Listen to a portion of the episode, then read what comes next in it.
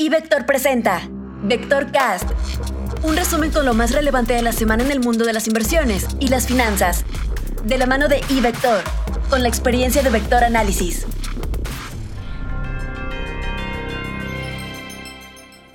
En nuestro comentario principal de esta semana, abordaremos los tres elementos que debemos observar en los siguientes meses a fin de anticipar el primer recorte en la tasa de referencia de nuestro país. Si bien el Banco Central en su último comunicado de prensa comentó que mantendría la tasa sin cambios por un, periodo, prolongado de tiempo, la realidad es que el mercado ha comenzado a anticipar que esa primera disminución se puede observar tan pronto como a finales de este año. Los tres elementos que comentamos serán fundamentales para confirmar este escenario. Comentario internacional.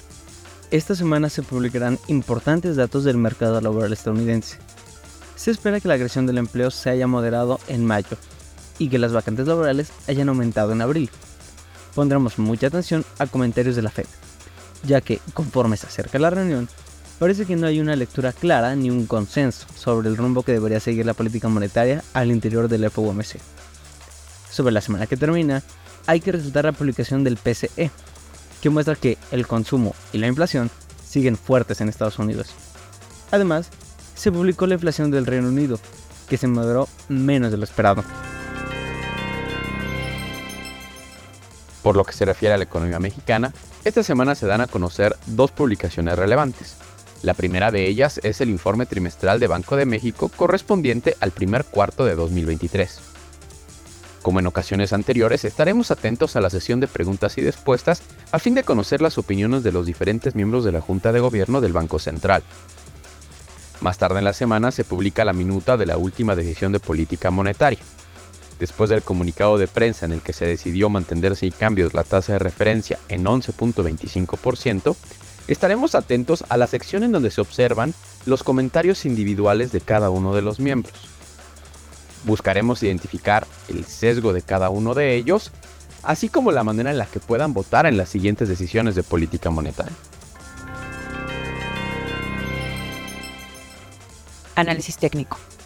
A pesar de que algunos factores de riesgo e incertidumbre prevalecen en el entorno internacional, la mayoría de los mercados accionarios retomaron la dirección al alza se lograron revertir las tomas de utilidad y se superaron a los máximos previos, lo que reafirma la tendencia positiva de mediano plazo.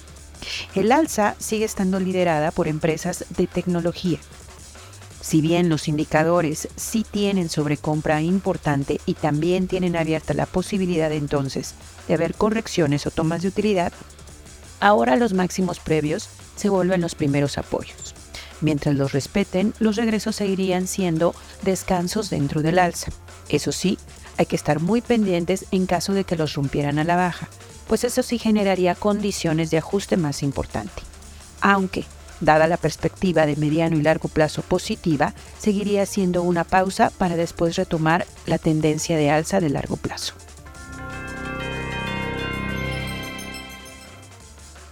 El mercado de renta fija local presentó una dinámica de aplanamiento con una operación volátil. Eso tras las noticias relacionadas con la situación del techo y la deuda en Estados Unidos y el incremento en las expectativas de política monetaria de la Reserva Federal a raíz de los buenos datos económicos publicados durante la semana y los comentarios de los miembros de dicho Banco Central. En ese sentido, las tasas de interés nominales incrementaron entre 10 y 26 puntos base a pesar del buen dato de inflación observado para la primera quincena de mayo en México. En cuanto a las expectativas de política monetaria, localmente se comienza a incorporar la posibilidad de que se observe un ritmo de recortes en la tasa de referencia menos acelerado a lo previamente esperado. Esto responde a la interpretación del comunicado de Banco de México y a la incertidumbre alrededor de la política monetaria en Estados Unidos, en donde se comienza a darle una mayor probabilidad de un incremento de 25 puntos base en la decisión de junio. Los participantes del mercado se mantendrán atentos a la publicación de cifras económicas durante la próxima semana.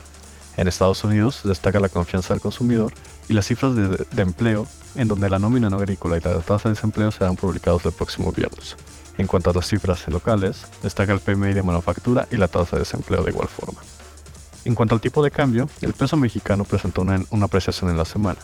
De nueva cuenta, la divisa nacional fue la segunda divisa de mejor desempeño de la región latinoamericana, solo por debajo del peso colombiano en un entorno de fortaleza del dólar. Durante las semanas observó un incremento en la volatilidad ante la situación del techo de la deuda en Estados Unidos, los comentarios de los miembros de la Reserva Federal en cuanto al posible endurecimiento de la política monetaria y, y en el margen al ruido político en cuanto a la situación de Grupo México que desencadenó potenciales dudas en torno a la inversión en el país.